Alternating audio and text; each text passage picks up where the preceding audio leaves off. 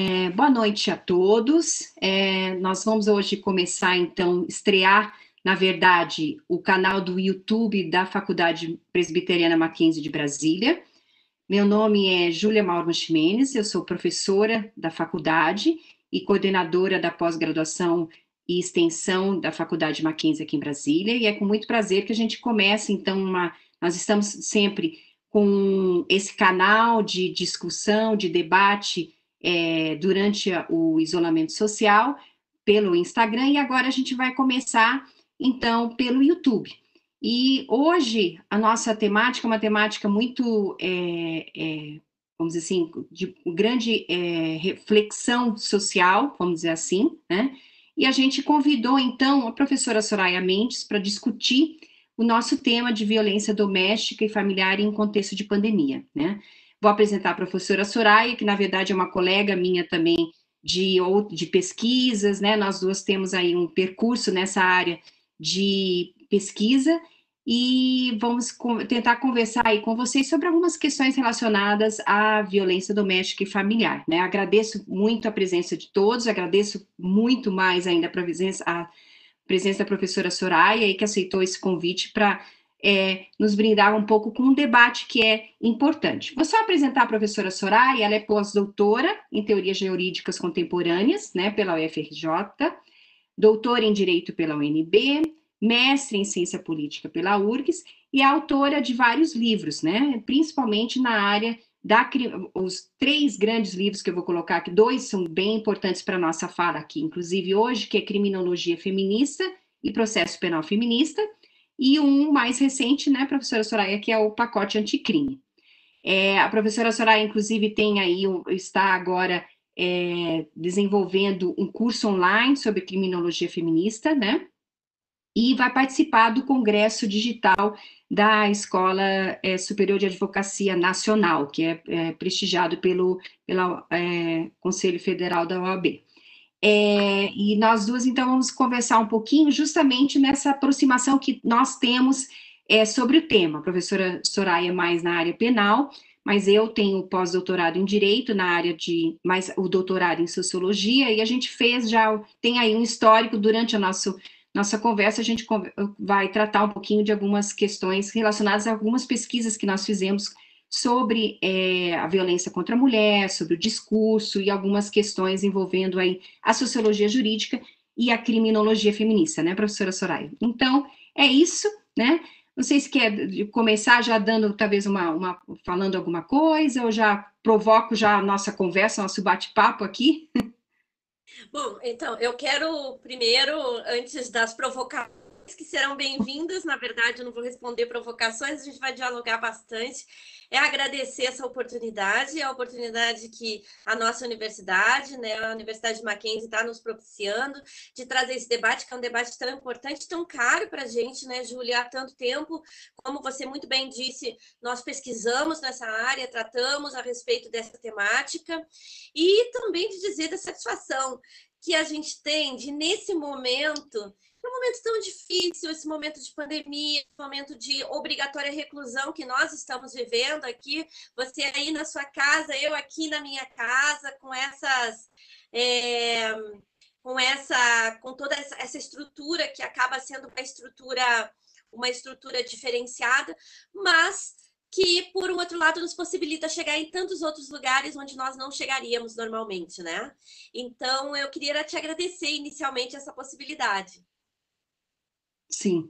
É, não, é, com certeza é uma, uma, um momento que, apesar de difícil, né, a, a tecnologia tem auxiliado muito, né, de, é, de a nos aproximar de alguma maneira, né, Soraya? Eu acho que é, é por aí mesmo, né?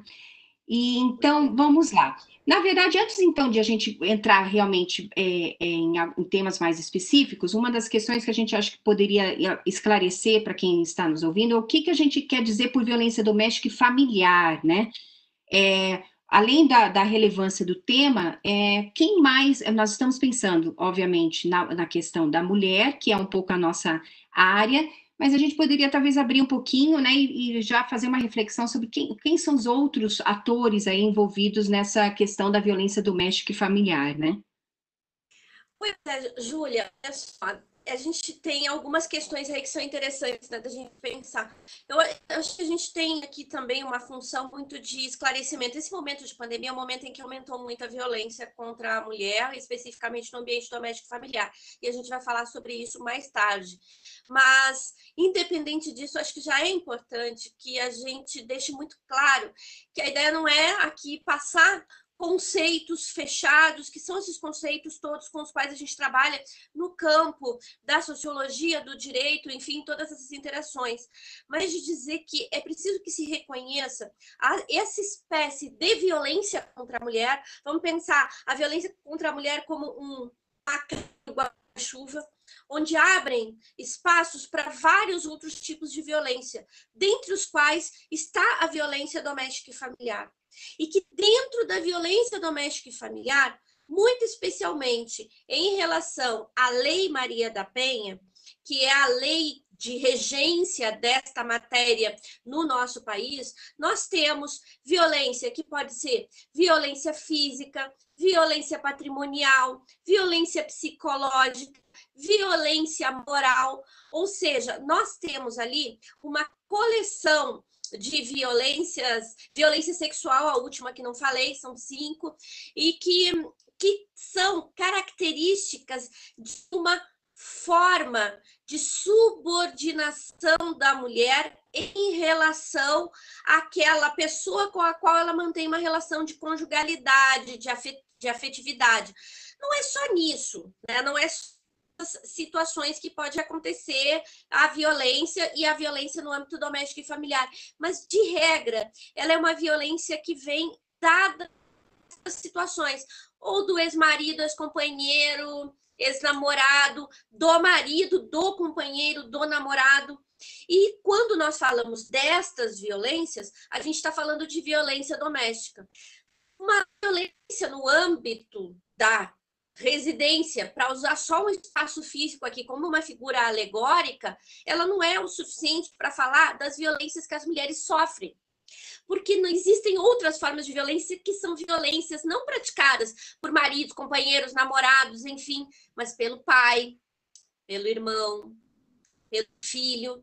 A gente tem uma escala muito triste de violência em quando as mulheres começam a atingir a idade mais avançada. E essas violências, como eu dizia antes, podem não ser uma violência, podem não ser violências que sejam morais ou mesmo físicas, mas pode ser violência patrimonial. E nossas pesquisas mesmo, acompanhamento que a gente fez durante muito tempo em serviços de atendimento a mulheres mostram quando as mulheres chegam à fase idosa de filhos ou de pessoas mais chegadas que tomam o cartão, por exemplo, da aposentadoria daquela mãe que já não tem mais condição de, de ir ao banco e acaba tendo uma, um domínio completo a respeito da vida daquela mulher. E, claro, o outro extremo, e até por isso que a gente fala muito hoje de violência contra mulher, as mulheres e as meninas, que é a uhum. violência hum. contra as meninas, que é uma outra face perversa dessa, dessa, dessa situação então, quando a gente fala assim, ó, num contexto maior de violência doméstica e familiar, a gente tem que pensar em situações de conjugalidade, de afeto, de amor e tudo mais nessas relações, mas também pensar nas relações que são essas familiares, decorrentes destes, destas é, relações de parentesco que se dão com pessoas que acabam utilizando os momentos de maior aí vulnerabilidade das mulheres, seja enquanto meninas ou enquanto idosas, sem descartar, infelizmente, o momento enquanto essas mulheres estão na fase adulta. Na fase adulta, normalmente a mulher é vítima de violência doméstica, do companheiro, do marido, do namorado. Mas nesses outros dois momentos, enquanto criança e enquanto idosa, são outros os agentes. Então, é tão, por isso é tão importante a gente falar a respeito disso, né? Sim. Não, com certeza. E essa questão, você usou a palavra que eu estava até pensando, a questão da vulnerabilidade é, o, é o, a pedra de toque aí, né? Porque é, nós estamos pensando, e aí a, aqui a nossa conversa vai nessa linha, não apenas na, na vulnerabilidade da mulher com relação ao companheiro, por exemplo, mas também justamente essa ideia da menina, a relação, às vezes, de subordinação, é, com relação a, vamos dizer, um padrasto que aí, vamos dizer, acaba é, se, se é, aproveitando de uma relação de confiança para cometer alguma violência, é nessa linha, ótimo. Então, acho que é só para deixar todos aí bem cientes que a gente está pensando uma coisa bem ampla para fazer uma discussão mais. É um cunho muito mais sócio-jurídico do que jurídico propriamente dito, né, Soraya? E aí, nessa linha, pode falar. Desculpa te interromper, mas essa, ah. esse, esse é um ganho da, dos maiores que a gente teve com a Lei Maria da Penha. Porque olha só, a Lei Maria da Penha, ela é uma lei que ficou conhecida como uma lei de natureza penal. Ah, Maria da Penha vai prender, agora tem Lei Maria da Penha, vai preso e tal. Primeiro, assim, eu faço sempre questão de esclarecer. Se a Lei Maria da Penha é uma natureza criminal, essa natureza é de ordem processual penal. Porque a Lei Maria da Penha não trouxe pena nenhuma. Aliás, ela não trouxe, desculpe, tipo penal nenhum. Ela, no máximo, alterou só a pena da lesão corporal de natureza leve, de três meses a três anos. Só isso. Agora, por um outro lado, e aí é, é a conexão exata de tudo com o que você trabalha, Júlia. Ela trouxe uma, um complexo de políticas públicas. Um complexo de políticas públicas que vinculam responsabilidades do executivo, responsabilidades do judiciário, responsabilidades, obviamente, do legislativo naquilo que for necessário para fins de aperfeiçoamento e responsabilidades da sociedade civil. Dentre as coisas que a Lei Maria da Penha traz, é a responsabilidade, por exemplo, de nós, na universidade, produzirmos pesquisas, produzirmos dados da violência. Então, quando a gente faz debates como esse, a gente também está cumprindo aquelas que são as diretrizes maiores da Lei Maria da Penha. Então, é uma, é uma política pensada em, no sentido proteger a mulher nessa situação. Então, é muito bacana fazer esse link com a existência de uma norma, que, aliás, a Lei Maria da Penha é considerada uma das melhores normas do mundo, inspirou várias outras legislações, e que não é uma legislação fundada na característica punitiva, meramente, na ideia de que com direito penal é possível, e veja bem, eu sou da, da criminal, mas que com o direito penal tudo é possível resolver, porque aqui a gente está dentro de um contexto onde a questão da cultura ela é fundamental. Falar a respeito de paz, eu não gosto muito da, da, da, do slogan lá, paz em casa, porque isso traz também algumas outras considerações e algumas reifica algumas situações. Mas, por um outro lado, é isso, é uma cultura de violência que tem que ser substituída por uma cultura de paz uma cultura de respeito, uma cultura de igualdade, né? que são todos esses valores com os quais a gente precisa trabalhar no dia a dia e ter como vetores fundamentais da nossa prática, da nossa prática jurídica, inclusive, né?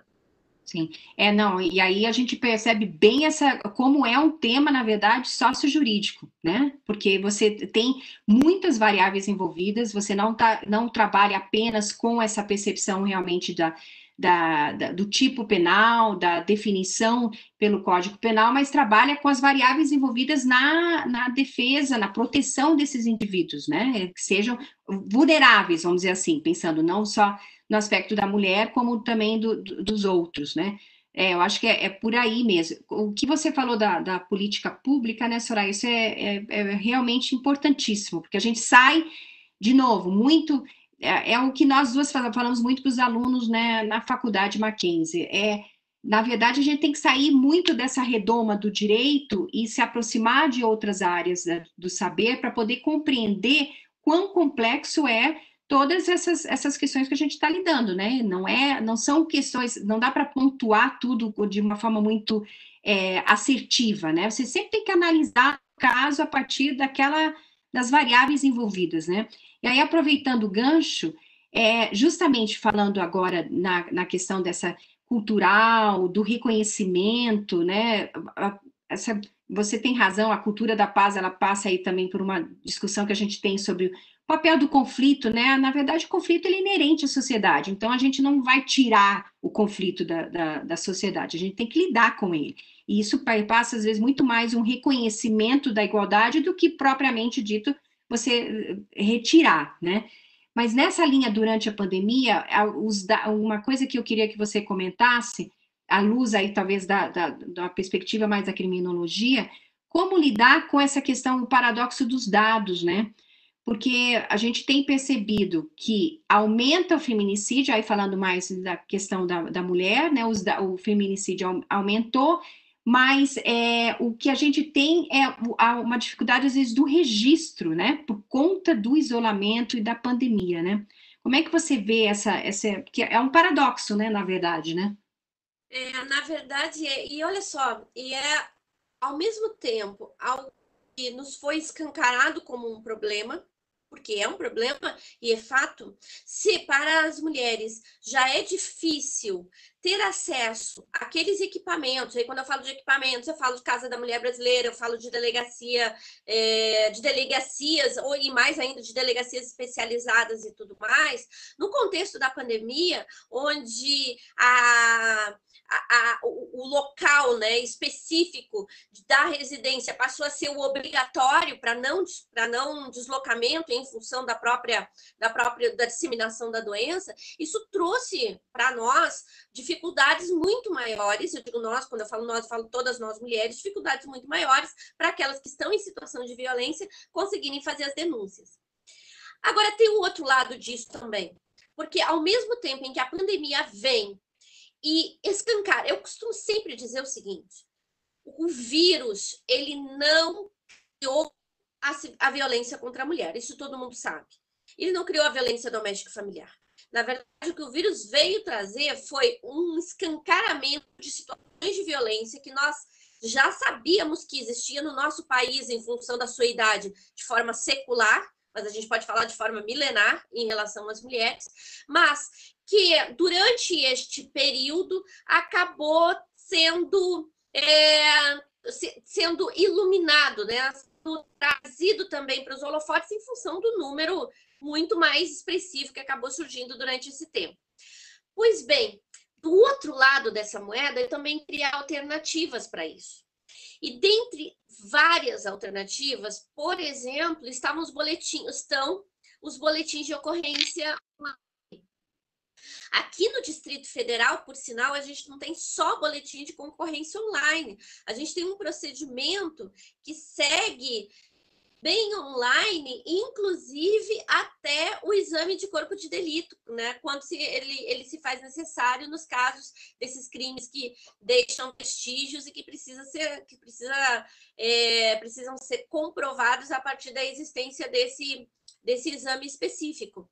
Então, a gente tem uma aqui uma, uma construção nova que faz com que também seja possível chegar até estas mulheres em situação de violência é, através de outros mecanismos.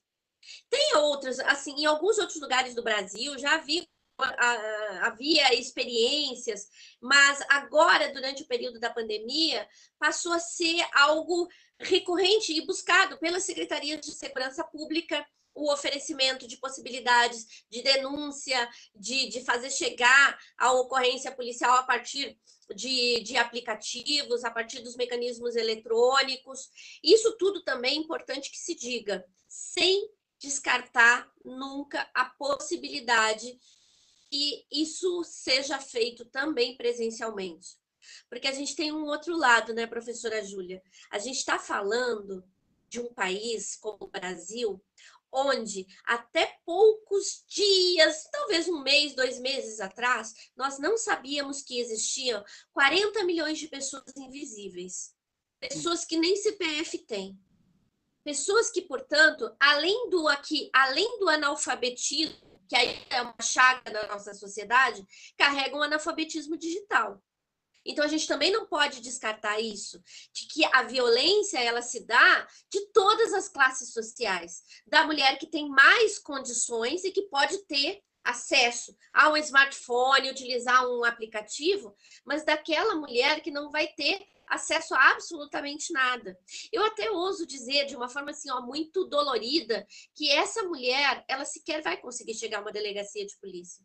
Mas pensando por um, por um lado, que seja um lado é, mais positivo da, da, destas possibilidades, é de que essa mulher que não tem o acesso digital a ela ainda seja garantido o presencial.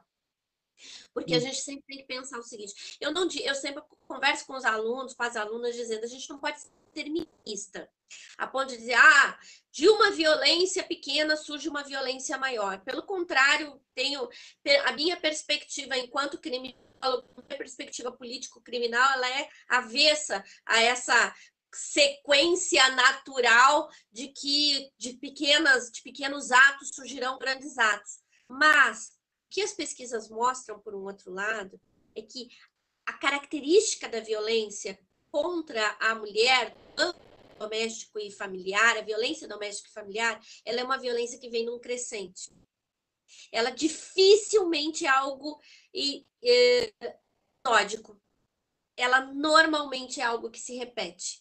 E ela vem num crescente e pode chegar até o ápice da violência, que é o feminicídio. Quando a gente fala a respeito de feminicídio, a gente não fala de feminicídio como algo isolado também, como a morte de uma mulher por ser mulher, seja essa a definição também legal, mas ele é o ápice de atos de violência. Dificilmente, e eu vou te dizer aqui, olha, com tempo de, de, de, experiência, de pesquisa, de acompanhamento, como advogada também acompanhando mulheres em situação de violência, que um feminicídio ou uma tentativa de feminicídio, ela surge do nada. Então, ela é uma sequência de violência. Então, ter mecanismos à disposição é importante. E nesse que aí voltando para a tua pergunta, lá nesse, neste momento da, da, da pandemia, o que a gente tem é a possibilidade de utilizar estes mecanismos, é, que são mecanismos de comunicação, como esse que a gente está aqui utilizando agora. Tem, eu não vou dizer que é o, o lado bom da pandemia, é, tão difícil falar de, de buscar uma, uma perspectiva disso, mas a gente descobriu outras formas de chegar até essas mulheres e de dar acesso também para essas mulheres. E isso é, assim, é, na minha perspectiva, é o que tem que vir para ficar. Não é para deixar de ser utilizado depois da pandemia. Porque ele traz muitas possibilidades de proteção. Muitas possibilidades de proteção. É, e é interessante porque, como você disse, não dá, não dá para a gente, é claro, é, dizer que isso é, um, vamos dizer, aqui é uma coisa positiva, vamos dizer, a pandemia propriamente dita, mas é um reflexo da pandemia que é importante para a gente compreender, inclusive, essa questão da violência. Interessante que você falou, Soraya, da, do, do processo né, da, da violência. O feminicídio, é, é, isso é importante a sociedade começar a reconhecer, né? É, os tipos de violência contra a mulher, os tipos de violência doméstica e familiar, né? Então, você falou isso no começo e agora acabou voltando, né? O feminicídio é só lá no o, último o último momento, né? A gente tem uma escalada aí normalmente que a pessoa, na verdade, muitas vezes o, a vítima não sabe que está sendo vítima, né? E a, em, a, em, outros casos, aí nós duas já trabalhamos com, com, com algum, já discutimos alguns casos nisso, como também é a, a, se joga a culpa para essa vítima. Né? Então, se a gente volta ali nas meninas, né, o quanto aí o fato da, da, da relação com o, o, padrasto, a menina tem uma relação mais próxima, isso pode eventualmente ser encarado como uma, uma a tentativa de, de, de entre aspas, sexualizar a relação, o que é horrível para a gente quando fala da vulnerabilidade dessa menina na relação do, com o padrasto, que é uma relação em onde ele, ela está vulnerável, ela está submissa, vamos dizer assim, né? É uma relação de hierarquia. Então, isso é muito importante, eu, eu concordo com uh, essa, essa questão da, do, do boletim, acaba sendo justamente uma, uma, uma, uma, tentativa, uma coisa que tem que ficar para a gente poder prosseguir depois com essa conquista, né, de, inclusive do reconhecimento, né? Vamos puxar um pouquinho, é, na, já, já, que você colocou até da questão da, da, da, violência física, desse crescendo, né? Um pouco, uma coisa que nós duas já estudamos no, no grupo de pesquisa, que é a violência simbólica, né? É, eu vejo justamente quando a gente está falando agora de é, dessas novas tecnologias, ou seja, a gente tem cada vez mais a comunicação, ela está muito presente, né? Então, a violência simbólica, no sentido justamente de você, de, muito sutil, onde você acaba, de alguma forma, levando o, a sociedade a compreender aquilo como natural, ela é mais, vamos dizer assim, perigosa quando a gente fala de, de, dos mecanismos de, das tecnologias de informação e, e comunicação, né? Porque você tem como, eh, de alguma forma, reproduzir o discurso como se ele fosse natural, e a pessoa, de novo, não consegue perceber que ele está sendo vítima, e você entra nessa escalada que você mencionou das, das violências, né? É, essa característica da do, do, o, melhor, o caráter simbólico da violência, ele precisa ser compreendido na dimensão que, de gravidade. Porque muitas vezes se dissemina, é, inclusive conhecimento, isso de acordo com perspectivas já muito anteriores, né, e que já deveriam estar ultrapassadas, que acabam trazendo toda uma uma lógica de revitimização dessa mulher no momento em que ela chega diante do sistema de justiça, especialmente do sistema de justiça criminal. Veja, vou usar um exemplo aqui que não é meu, não é da minha área. Aliás, eu acho que é interessante também falar isso, assim, para quem para quem tem, quem sentir vontade de trabalhar nessa área. Quando a gente trabalha com violência contra a mulher, a gente trabalha com todos os instrumentos jurídicos possíveis. A gente não trabalha. Assim, eu, não, eu sou. Ah, eu sou. Eu trabalho com violência contra a mulher e eu sou uma criminalista. Bom, na verdade, pelos meus estudos, pela minha carreira acadêmica, eu sou alguém das ciências criminais. Só que nem sempre as alternativas jurídicas que são as mais adequadas são as alternativas jurídicas da área criminal. A gente tem, aí só para deixar assim, abrir, a gente tem no escritório casos tratados que estão da área trabalhista, da área de família, da área criminal e inclusive, que pode ser tratado até lá no âmbito de uma discussão, no, no, âmbito civil de uma discussão que vai até para um juizado especial, de um juizado especial civil, mas que veio em função de um julgamento anterior que tem essa característica simbólica de depreciação da mulher. Então, Fechando aqui esse parênteses para dizer que é uma, é uma, é uma área complexa. A, a, a Lei Maria da Penha, quando veio falar de violência doméstica familiar, ela trouxe para o mundo do direito uma discussão altamente complexa, que a gente traz desde aqui o início da nossa conversa, falando do aspecto só jurídico, e que mesmo dentro do campo jurídico te instiga, ou melhor, te obriga a trabalhar fora das caixinhas. Então, eu vou usar agora um exemplo que não é que não é meu. É um exemplo da professora Fabiana Simeone, tem um livro fantástico, uma pesquisa fantástica nas varas do uh, fruto do, do, do, doutorado dela, professora da Universidade Federal lá do Rio Grande, e que em que ela usou as varas de família.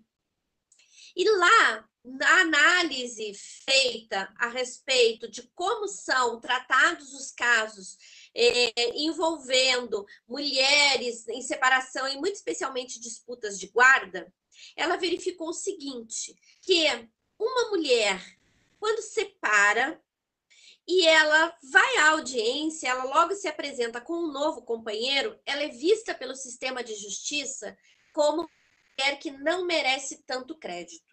E isso se reflete na sentença, na fixação da pensão, no regime de visitação, na escolha daquelas que vão ser as alternativas que vão ser utilizadas para regrar a guarda compartilhada. Por um outro lado, a Fabiane também descobriu, né, verificou com a sua pesquisa, que quando o homem, na mesma situação, chega e apresenta-se como uma nova companheira, ele é considerado um homem que restabeleceu seus laços familiares. Portanto, ele recebe crédito, porque afinal de contas ele está construindo uma nova família.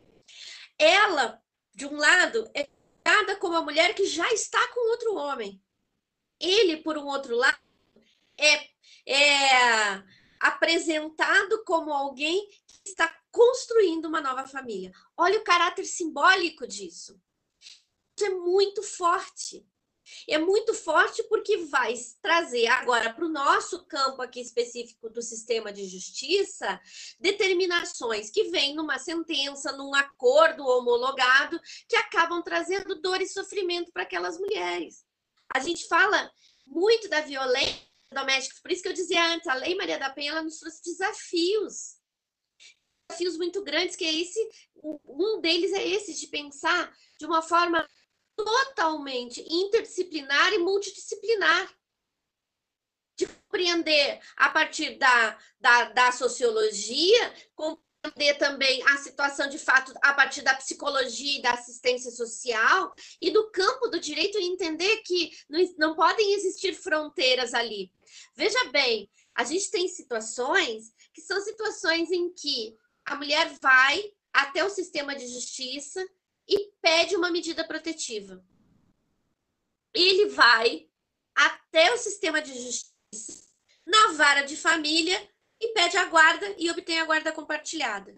Ela tem uma medida protetiva dizendo que ele não pode aproximar. Ele tem uma ordem judicial dizendo que ele vai lá buscar o filho. Resolve isso.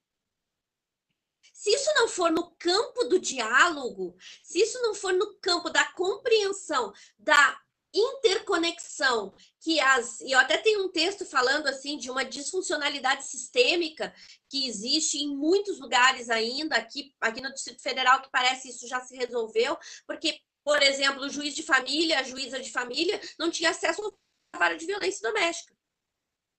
Então chega lá para ela um pedido, é um pedido de guarda compartilhada, aqui é pensão, então, completamente desconectado de uma situação de violência. E a gente tem que pensar o que significa o bem-estar da criança quando uma guarda compartilhada é dada para um pai que praticou atos de violência contra a mãe, muitas vezes na frente da criança.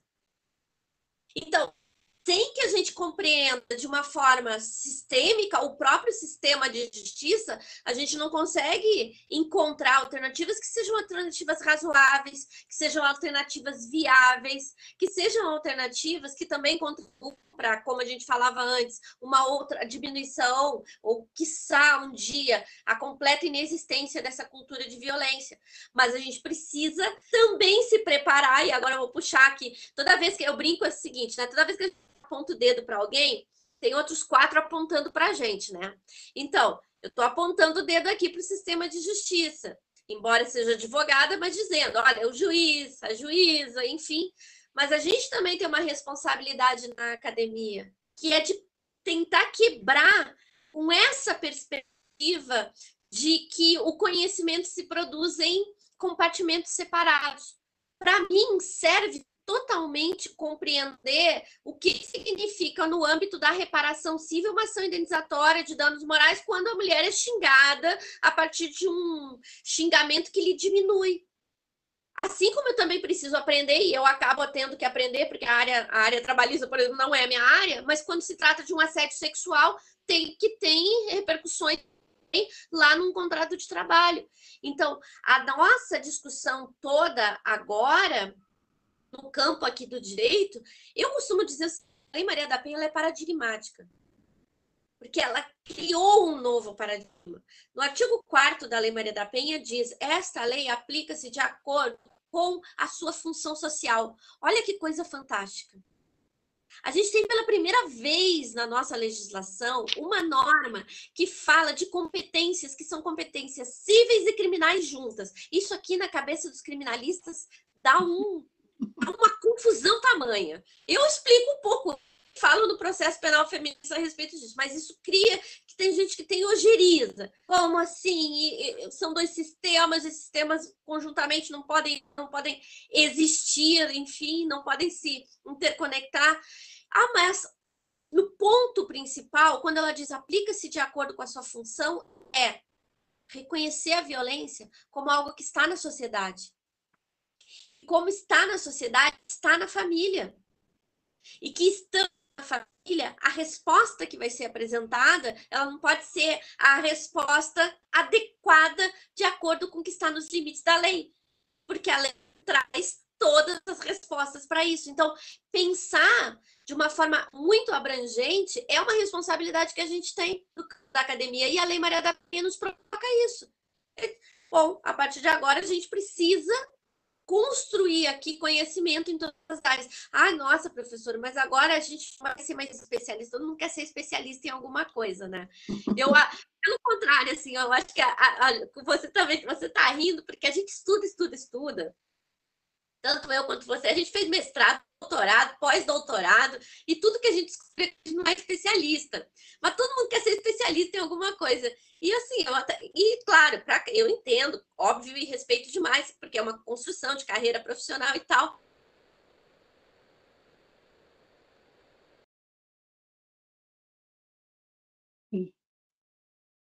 É uma visão aberta de conhecimentos que são conhecimentos que têm de vir de diversos outros, de diversos outros campos também. Não significa, eu não sou uma advogada trabalhista, mas eu também não sou uma advogada civil. Mas, por um outro lado, compreender violência contra a mulher precisa estar tá aberto para isso. E talvez em outros campos a Lei Maria da Penha traga essa ventilação para a gente pensar. Eu não tenho capacidade de pensar isso porque não está na minha área. Mas em outros campos a gente conseguir compreender também essa, essa, essa dinâmica, que é uma dinâmica interna e de produção da nossa, de uma outra episteme, né? Sim. É, não, uh, acho que eu quero te provocar numa outra pergunta já já, mas até no, eu estou começando a receber, inclusive, algumas perguntas, mas uma, a, a, sua fala ela se encaixa muito bem na, na, na, discussão que a gente precisa ter do próprio direito e a sociedade precisa começar a compreender isso, né? O direito ele não é uma bolha, né? Ele não está isolado da sociedade, das relações sociais. Na verdade, ele sofre muita influência do que ocorre na, na, na sociedade. E, e, o campo jurídico ele tende a achar que não, eu tenho aqui toda uma linguagem, um, os, os, equipamentos que você usou, né, os instrumentos, e eu estou vou proteger a sociedade, vou tirar o conflito, vou tirar a violência.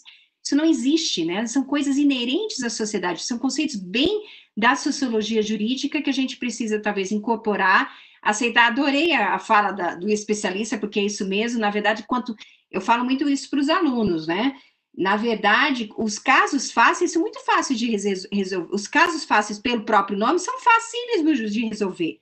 Mas o bom no direito são os difíceis, não os fáceis, né? Porque os fáceis você tem ali todo o instrumento, você resolve. Agora, quando você tem os casos difíceis, complexos, é que a gente realmente pode utilizar esses instrumentos que é essa visão mais aberta da e aí entra muito, acho que é importante a gente destacar o papel da sociedade de compreender a, a, o próprio direito, própria é, é, esse paradigma da Lei Maria da Penha como uma, uma, uma coisa que veio para ficar e, e, positiva, não só no sentido punitivo, né, de compreensão, acho que é, é nessa linha aí. Agora, Soraya, você acha que a Lei Maria da Penha, ela, vamos dizer assim, a gente, você apontou muito do, do positivo. O que que ela, eh, tem alguma coisa que você destacaria dela, ou talvez do próprio Código de Processo Penal? O, o, como é que você veria, coloca aí os instrumentos jurídicos no âmbito aí mais do penal?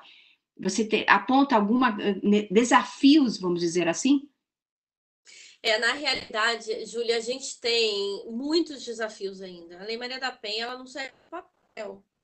Ela tem todo o complexo previsto na Lei Maria da Penha, não saiu do papel. Então, a gente precisa muito que mude a perspectiva de atuação também dentro do próprio sistema de justiça para que ela saia do papel. Então, até um tempo atrás, e aí agora eu já não tenho mais esse dado atualizado, mas no Ceará, por exemplo, a, as varas de violência doméstica e familiar eram duas. Então, em Minas Gerais, até pouco tempo atrás, eu já devo estar, tá, devo estar passada nesse dado, mas ainda vai valer a pena, porque eu duvido muito que ele tenha superado esses números que eu estou falando aqui em 100, ou que seja, lá em, até mesmo em 200%. O estado como Minas Gerais, que tem a dimensão que tem, a população que tem, tinha quatro vários de violência doméstica e familiar. Então, quando a gente está falando a respeito da Lei Maria da Penha, a previsão de juizados de violência doméstica e familiar, a gente está falando de responsabilidades também, que são responsabilidades do executivo, do legislativo, a gente tá, da sociedade, está falando também de, por exemplo, uma responsabilidade, e aqui é chama isso uma responsabilidade política parte do judiciário investir nisso.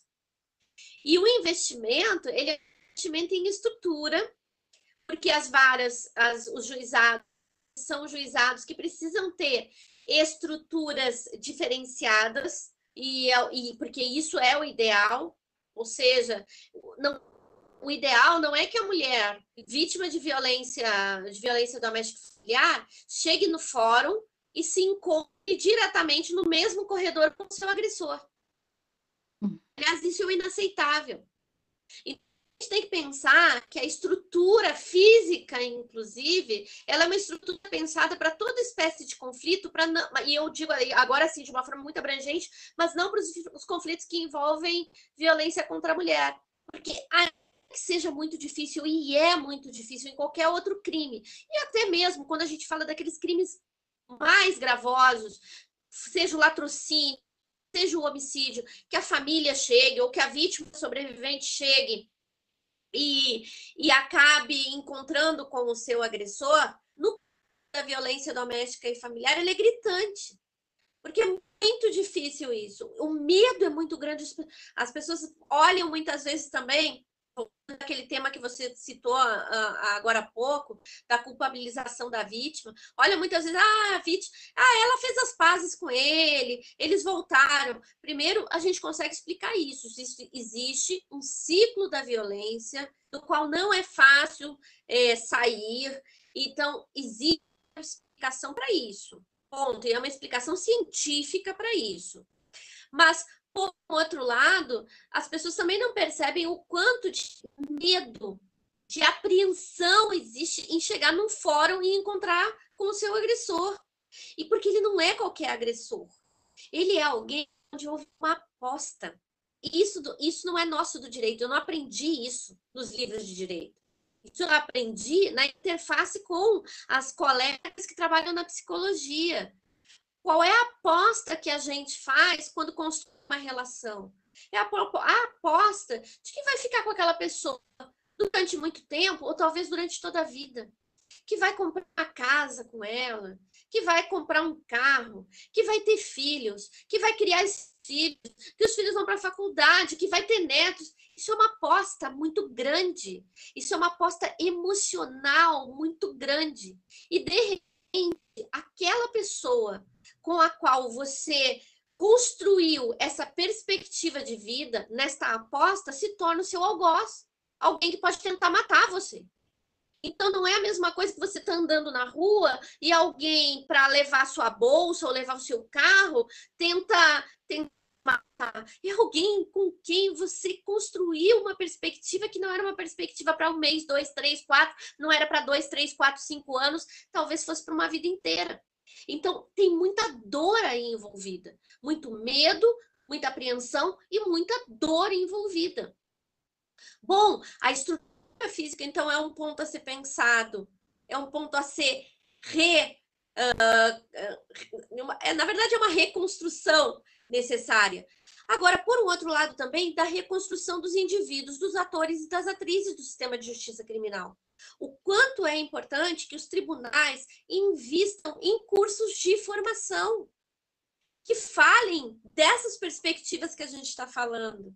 Porque, de regra, o juiz e a juíza saiu da mesma faculdade que nós também saímos. Ou seja, ele aprendeu um pouco de direito civil, um pouco de direito penal, um pouco de processo penal, um pouco de processo civil, um pouco de direito de trabalho, normalmente deixou lá no, no começo da faculdade as disciplinas propedêuticas, a filosofia, a sociologia, a ciência política, enfim, aquilo ficou perdido, vai para uma vara, para um juizado, onde a complexidade é o pão de cada dia.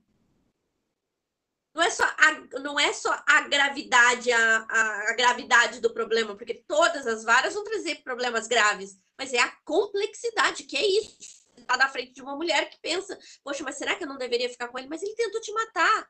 Será que eu não deveria ficar com ele? Dá mais uma chance? Como assim? Você daria uma chance para alguém que tentou, que tentou é, roubar o seu carro e nessa, e nessa tentativa te deu um tiro para poder para tentar cons é, conseguir consumar esse crime? Claro que você não daria outra chance, que eu vou dar outra chance para ele, mas no caso da violência doméstica familiar, passa isso a cabeça da vítima. Quem sabe eu dou outra chance.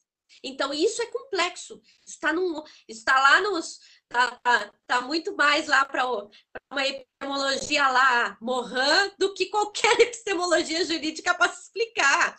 Tem um nível de complexidade fora. Então, a e aí quando eu digo o sistema de justiça precisa investir na formação desses magistrados e magistradas. Nós temos magistrados e magistradas muito bons, muito boas, dos promotores e promotoras de justiça também, muito bons e muito boas. Mas a gente ainda vê também que muitos deles e delas buscaram por si o conhecimento foram atrás, foram fazer mestrado, foram fazer doutorado, foram fazer fora, foram buscar fazer cursos de capacitação, outros. Então, ter uma política institucional que começa a ser construída, é bem verdade, nas escolas, das magistraturas e tudo mais, das escolas do Ministério Público, é fundamental, porque isso muda estrutura. Agora, não a estrutura física, mas a estrutura de funcionamento daquele juiz, ju, daquela juíza que vai receber aquela mulher com outro olhar no momento em que consegue entender o que tem por trás de toda essa situação que acabou sendo consolidada muitas vezes no boletim de ocorrência com uma página ou duas. Sim. É, não, e na verdade eu fiquei ainda pensando agora também, você falou de sistema de justiça, de formação, você falou da psicologia, né? A gente, nós falamos no começo muito de sociologia, né, da, da, influência da ciência política, mas a psicologia também.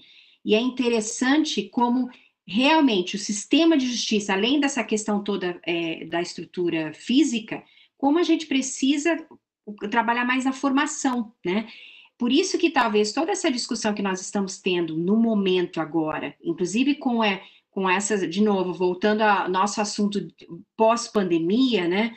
Como talvez a gente consiga aproximar os diferentes atores aí, da, da, da, seja do sistema de justiça, seja da própria sociedade, de, na medida do possível, porque nós temos também uma dificuldade de acesso a essas, essas tecnologias, no sentido de aproximar para conhecer toda essa discussão que a gente está fazendo aqui, né?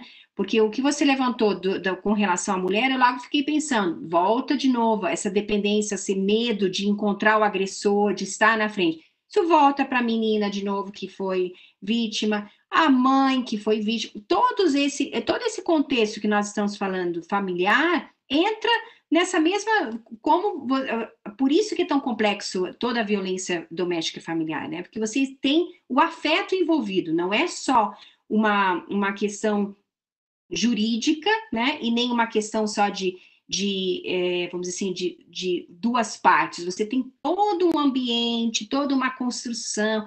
A, a questão do, do, afeto é muito uh, presente nessa discussão, né? Uma outra coisa também é, que eu pensei, é, Soraya, talvez você poderia falar um pouquinho justamente nessa questão da formação, né?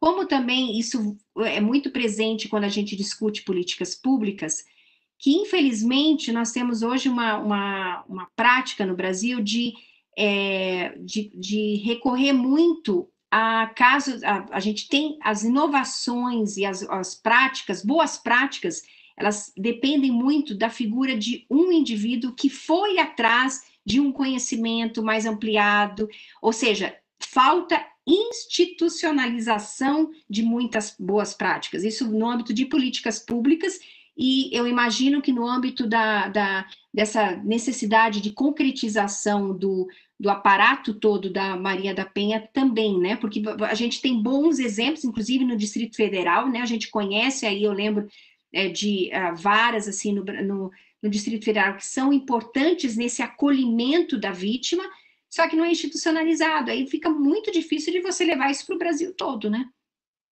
Exatamente. E é, e é a linha que a, que, a, que a norma traz, que a Lei Maria da Penha traz. Que haja uma. Essa política, ela tem que ser uma política de Estado. O que significa dizer uma responsabilidade fundamental de todos e todas aqueles e aquelas que eventualmente passam por cargos, mas que, por um outro lado, não podem tomar outras atitudes que não sejam aquelas determinadas por essa política, por ser justo uma política de Estado. Então, esse é um ponto fundamental. E quando a gente fala de política de Estado, normalmente a gente sempre lembra do executivo. Né? Então, a gente sempre acaba pensando, ah, então é, a responsabilidade não é só isso, é uma responsabilidade do judiciário também. Não pode ser a É, ah, bom, agora nós temos um presidente de tribunal, e nós temos poucas ainda presidentas de tribunais. Nós temos um presidente de tribunal que apoia a causa, então consegue fazer várias coisas, ver o orçamento, investir na, enfim, não pode ser. Por quê? Porque aquilo ali é algo que está dentro da responsabilidade da, do, do, da feitura própria da, da do, do, do, fazer, melhor dizendo, do fazer diário daquele que é, daquela que é responsável por isso perante um tribunal, à frente de um tribunal, melhor dizendo. Enfim, a gente tem que ter uma introjeção de que existem determinadas questões são questões que, tem, que se colocam acima de quaisquer discussões. Independente disso, independente de qualquer de qualquer, de qualquer matriz é, em termos de plano de governo. Eu acho que tem que investir mais aqui ou acolá. Bom, o aqui ou acolá, a violência doméstica e familiar tem que ser um ponto central. Ela não está nem aqui e nem no acolá. Por quê? Porque ela é fundamental. Porque traz um dano que é um dano muito maior. Hoje a gente fala mais de vítimas de violência doméstica e familiar, vítimas diretas. A gente fala de vítimas diretas e indiretas, porque a violência doméstica familiar, ela corrói com a estrutura básica de uma sociedade, que, que são essas relações que se dão no âmbito da família, seja pela relação de conjugalidade, ou seja mesmo nessas outras situações de violência familiar. E isso tem reflexos. Então, não é uma coisa que de repente aconteceu. Olha, aconteceu na minha vida. Não quer dizer que um menino que viu a mãe sendo agredida será um menino agressor. Mas, ainda que não seja um menino agressor, cresça e seja um homem agressor, melhor dizendo, ele é alguém que está carregando as marcas dessa violência, porque a violência deixa marcas. E isso faz com que as pessoas sejam menos felizes. E aí, lembrando aqui de alguém que era um poeta do nosso Supremo Tribunal Federal, o ministro Aires Brito, e que muitas vezes falou sobre isso, e tantos outros falam, mas aqui a, a mente agora me veio imediatamente isso. A gente tem direito à felicidade. O projeto de vida feliz. E um projeto de vida feliz é um projeto que não tem como ponto de partida a violência. Porque daí é uma perspectiva de felicidade. Para você construir um projeto, você tem que ter um mínimo. O que, que a gente faz? Olha, vamos ver aqui o que, que eu tenho de bagagem uma loja, para abrir um escritório, para entrar na faculdade. A mesma coisa é isso, eu quero ser feliz. O que, que eu tenho de bagagem aqui? E o que a gente, e o que essas pessoas dentro de situações de violência, crescendo em situações de violência, trazem é uma bagagem de dor e de sofrimento. É mais difícil ser feliz. Então, se é mais difícil, a gente tem que entender que a violência está cortando por todos os lados aqui as possibilidades de nós sermos uma sociedade que, em última instância, realize aquele ideário que a Constituição diz, livre, justa e solidária. E por que, que eu, eu sendo tão triste na minha vida por conta de uma vida triste, por conta de ser marcada pela violência, ser solidária com o outro? Como é que a gente constrói laço de solidariedade a partir disso? Então, tem uma, uma aqui, novo, a usar a expressão. Pensar sobre orçamento, por exemplo, não é o daqui ou acolá. O aqui ou acolá estejam aqui e acolá. A violência doméstica tem que, ter, tem que ter investimento. Ela não pode ser algo que vá ser pensado de acordo com quaisquer circunstâncias que sejam de, de, de planos ou projetos do governo, porque aqui o projeto é um projeto de Estado. É, eu acho que você pegou bem na, no, na, na, no, ponto central, né? Essa questão da, da política de Estado e do reconhecimento da relevância disso, né? Os impactos realmente. A gente está falando de, de, de, um ambiente de, de afeto, de acolhimento. Então, tudo que o, o reflexo dessa, de, dessa violência neste ambiente vai seguir para a vida, né? Não tem como fugir disso. Perfeito, acho que é, é nessa linha mesmo.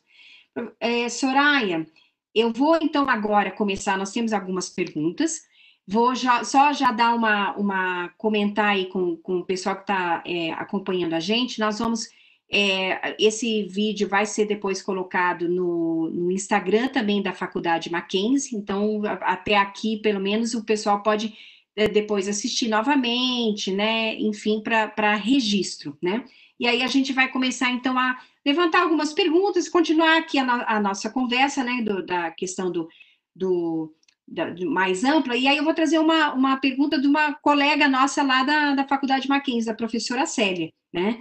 Que trouxe uma questão importante. A gente está falando muito de Estado, né? Ou seja, o papel do Estado, o papel da política pública, e a professora Soraya, a professora Célia levantou justamente uma, um, uma iniciativa do, de um grupo de supermercados, né?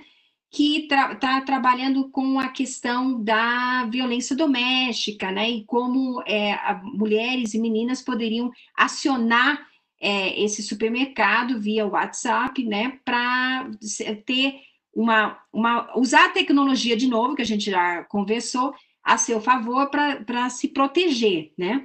E aí a, a pergunta dela é justamente sobre o papel das empresas, né? Ou seja, aí a gente está lidando com outra esfera, né? Para é, iniciativas como essa, no sentido de ajudar na, na questão da violência doméstica e familiar. O que, que você acha? Olha só, professora Célia, primeiro nós vamos agradecer a professora Célia é. pela audiência, pela Obrigada, professora. Mas a professora Célia toca num ponto que é um ponto fundamental. Porque, olha só, quando eu comecei dizendo que nós temos na Lei Maria da Penha uma, uma, uma política que engloba todos e todas, executivo, legislativo, uh, judiciário e sociedade, é, dentre as obrigações que a gente tem enquanto sociedade, eu falei muito da, da universidade, mas agora falando de cada um e cada uma de nós, é o fato de que a gente precisa reconhecer a necessidade de erradicação da violência doméstica e familiar como uma, um compromisso de cada um e cada uma de nós. De maneira que, se eu estou aqui, na minha casa, no, no meu lar, e escuto no prédio vizinho, no apartamento vizinho, gritos de uma mulher, gritos de socorro, eu tenho sim a responsabilidade de tomar uma atitude. Ah, mas aí depois eles fazem as pazes depois não pode ser não nada disso. Não interessa. O que interessa é que naquele momento, naquela situação de violência, é sua responsabilidade buscar alternativas para que a violência não continue ou talvez que ela não chegue num ponto ainda maior. Essa é uma questão. E aí, a gente tá fazendo isso do âmbito do indivíduo, vamos sair do CPF um CNPJ, então vamos chegar a uma pessoa jurídica, como a professora Célia nos pergunta, é fundamental a responsabilização, a, a assunção de parte das empresas e com essa é, aliás, a, a, a assunção dessa responsabilidade também. Porque tanto no sentido de informar, de buscar oferecer mecanismos para que as denúncias aconteçam, mas também, por um outro lado, enquanto empresas que empregam mulheres, saber identificar no âmbito das relações que se dão ali, mulheres que possam estar apresentando sinais de que são vítimas de violência doméstica familiar. Então, isso é algo que as empresas também precisam trabalhar no seu interior. A violência doméstica familiar em relação às mulheres é um dos fatores de faltas ao trabalho. É a que gera maiores dificuldades de continuidade no trabalho, muitas vezes até porque essa mulher precisa sair do trabalho porque está sendo perseguida pelo seu agressor. Mas, independente disso, em função das lesões, que podem lesões físicas, mas que são lesões psicológicas. Ou seja, no mundo do trabalho, a violência doméstica e familiar, ela é um fator decisivo de impossibilidade de ascensão profissional, de continuidade de relações saudáveis. E, obviamente, também no campo daquilo que se dá, obviamente, também naquelas que são as, as tarefas que vão ser dadas dentro do dentro da própria empresa. Então, empresas que têm impacto, é, contato muito grande com o público, é muito importante que façam, que utilizem dos seus mecanismos como mecanismos de, de informação e de denúncia por parte das mulheres. De uma forma geral, de todas as empresas, e muito especialmente das empresas que são empresas que muitas vezes majoritariamente, né, que tem a sua base composta majoritariamente por mulheres, que saibam identificar essas violências e acolher essa violência. Porque uma das questões fundamentais é parece um clichê, mas não é, Júlia. É a gente dizer para uma mulher vítima de violência: você não está sozinha. Uhum. Essa frase é uma frase poderosa. Porque tudo o que uma mulher sente é que ela está sozinha. Muito especialmente se ela já foi aquela mulher que deu outra chance. Porque quando ela dá outra chance, ela pensa assim: poxa, agora ninguém mais vai acreditar em mim mesmo. Como é que eu vou fazer? Então, dizer que ela não está sozinha é algo fundamental. Então, é uma, como eu disse, parece clichê, mas até eu, eu me emociono com isso, porque como eu vivo muito essa, ouço muitas coisas, daí, não, não, não trabalho somente no aspecto da, da teoria e das pesquisas acadêmicas que a gente faz, mas também no escritório, muita coisa. Você ter contato com a vítima, você ouvir a história, e aí você dizer assim, ó, calma, a gente está do teu lado. Você não está sozinho. Então, ela chegar na empresa, no local de trabalho, num lugar onde ela possa dizer assim: olha, aconteceu isso, ele me bateu ontem. E que escute. E não julgue. E diga: não, vamos tomar uma providência. E, você, e também escute e, a, e acolha aquela mulher dentro daquelas são as possibilidades que naquele momento ela tem também de tomar atitudes. Porque muitas vezes a gente também tem uma ideia de que vai chegar, isso é uma coisa muito própria do direito, chegar com a solução. Então a mulher chega lá e conta para você assim: olha, ele me bateu. E te bateu? Onde? Ficou marca? Vamos na delegacia e vai ser agora. E ela diz: opa, agora eu não quero. Porque nem sempre ela nada para isso. E aí, como a gente tem uma visão muito pragmática do que precisa ser feito, a gente diz assim: ah, então tá bom, então o dia que você resolver, você me avisa. E larga aquela situação somente com ela e ela tá sozinha de novo. Então, saber acolher e não julgar, não dizer assim, então agora a gente vai. Não, calma, vamos ver o tempo. E isso é uma coisa também, não é uma coisa aprendida pelo, pelo direito, também é aprendido de novo da psicologia. Essa coisa da não é nossa. A gente, nós não somos. Aliás, a gente tem um projeto muito bacana no, no é uma das coisas que mais me, me seduziu no Mackenzie, que é projeto da formação toda, da pesquisa e da clínica, enfim, jurídica e tudo mais. Por quê? Porque, de regra, nos cursos de direito, isso aconteceu conosco e acontece em todos, públicas, privadas e tudo mais. As, os, os, locais de atendimento jurídico são locais onde nós usamos, eu uso sempre essa expressão, nós usamos das pessoas como se fossem os nossos ratinhos de laboratório. E a gente não pode fazer isso.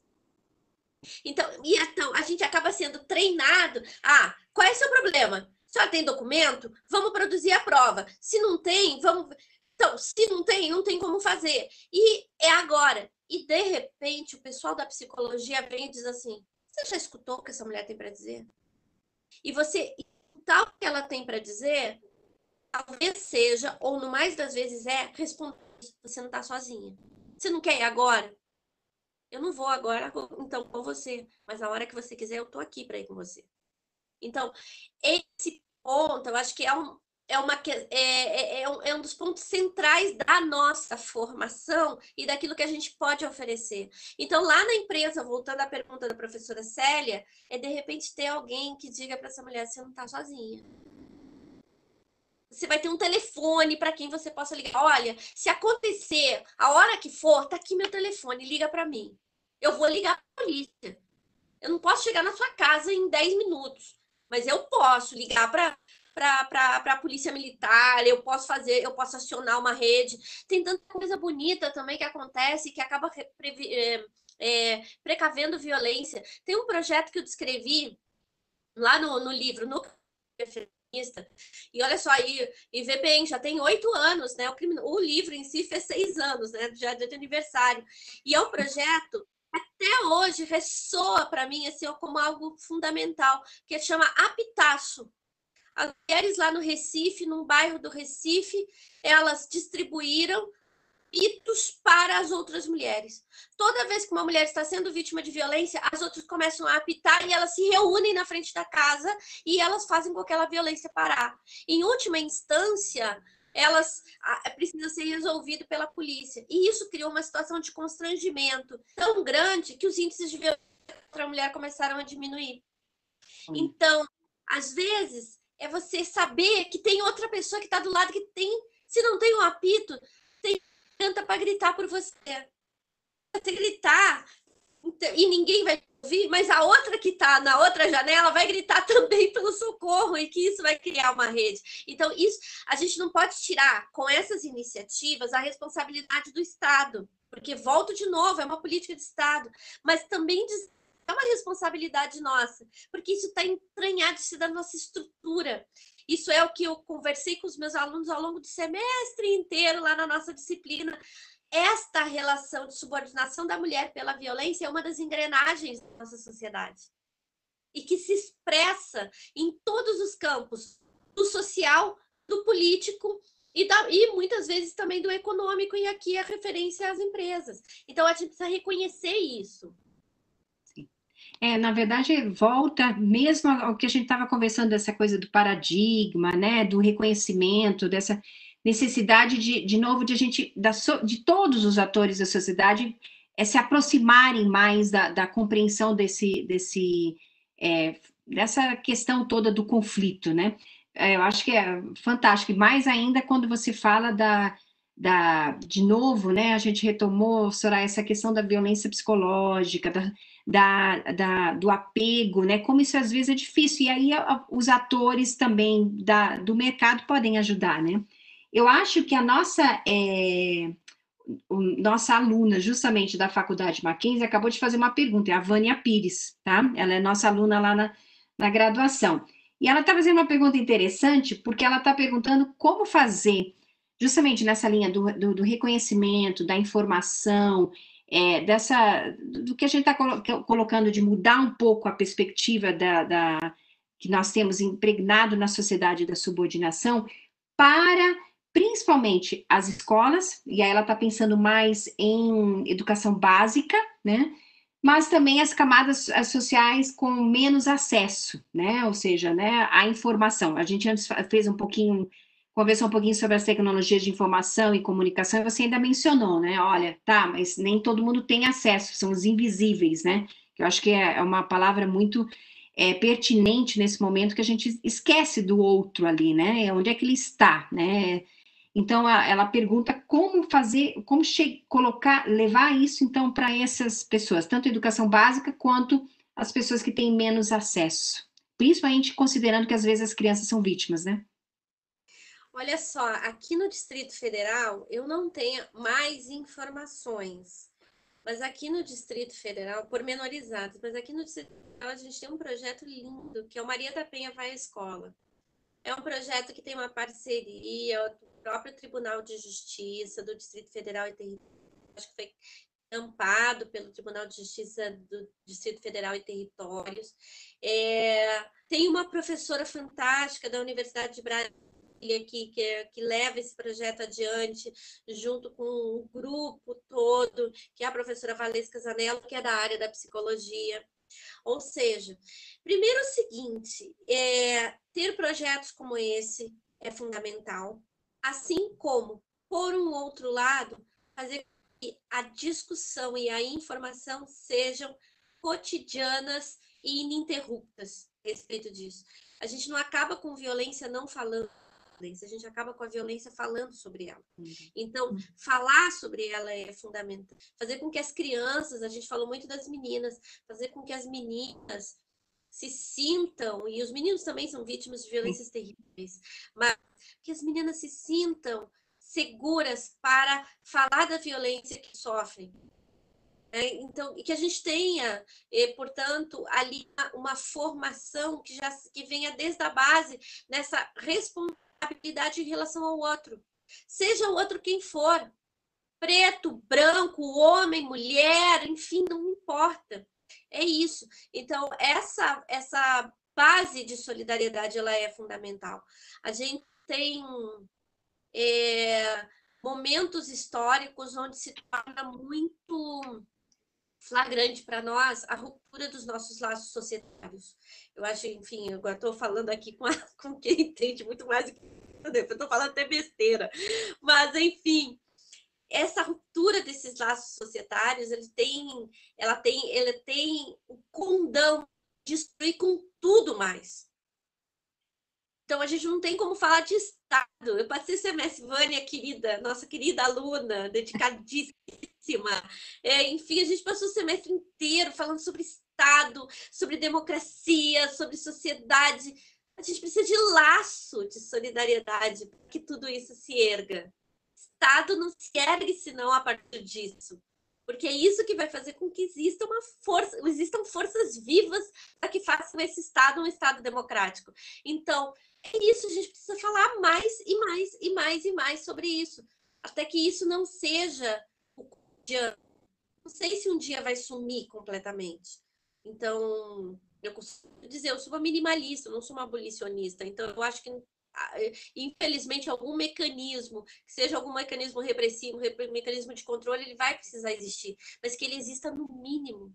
No mínimo, do mínimo, do mínimo, do mínimo então, que a gente consiga, se não vai erradicar completamente, mas tirar isso do cotidiano, que isso não seja o cotidiano. É, eu acho que agora você até já tá, já encerrou com chave de ouro aí, toda, aproveitou a pergunta da Vânia para encerrar. Eu acho que então nós vamos ah, caminhando, né? Eu acho que a pergunta da Vânia realmente conduz para uma reflexão, laços de solidariedade são cruciais nesse tema, né? Acho que tem a palavra, a expressão se encaixa perfeitamente, né? Quando a gente trabalha esses laços, a gente realmente vai poder é, fechar e, encerrar essa, essa, que essa discussão não seja tão pertinente no sentido de ter que buscar sempre o, o, o sistema, os instrumentos jurídicos para ser resolvida, né? A questão do diálogo, de novo, né? É uma questão muito presente, né? Soraya, professora Soraya, então, de novo, mais uma vez, muito obrigado em nome da Universidade, do, da Faculdade Presbiteriana Mackenzie aqui em Brasília, né, para participar da, com a gente aqui dessa discussão. É, a gente agradece aí todos que assistiram, né? Todas as quartas-feiras nós temos esse, esse, essa parada aqui para discutir os mais é, temas mais agora nesse momento falando muito mais com, sobre pandemia, mas a gente pretende continuar e trabalhar com outros temas de novo. Quer fechar, se despedir? Só agradecer agradecer, agradecer, agradecer a nossa faculdade, agradecer a nossa universidade, agradecer a você por essa oportunidade de diálogo agora aqui perante o público todo. A gente tem horas e horas e horas de diálogo e agradecer todo mundo que participou desse debate, porque não pelo nosso pelos nossos brilhos ou qualquer outra coisa, mas porque o tema é muito importante de ser tratado. Então, quem esteve aqui com a gente, que possa compartilhar isso, levar isso adiante, vai estar tá fazendo um bem para todos e todas nós, vai estar tá fazendo um bem para a nossa sociedade. Então, é agradecer essa oportunidade. Ah, obrigada, professora Soraya. É isso mesmo, acho que é, é nessa linha que a gente então se despede, viu? Que todos tenham realmente aproveitado esse momento, justamente isso, né? A nossa proposta não é só exclusivamente acadêmica, mas também de formação, de debate aí sobre temas relevantes realmente, principalmente no, no, no, diante do nosso isolamento aí, que a gente tenha uma aproximação apesar da, da tela. uma boa noite a todos, tá? E obrigado mais uma vez. Tchau, gente. Tchau.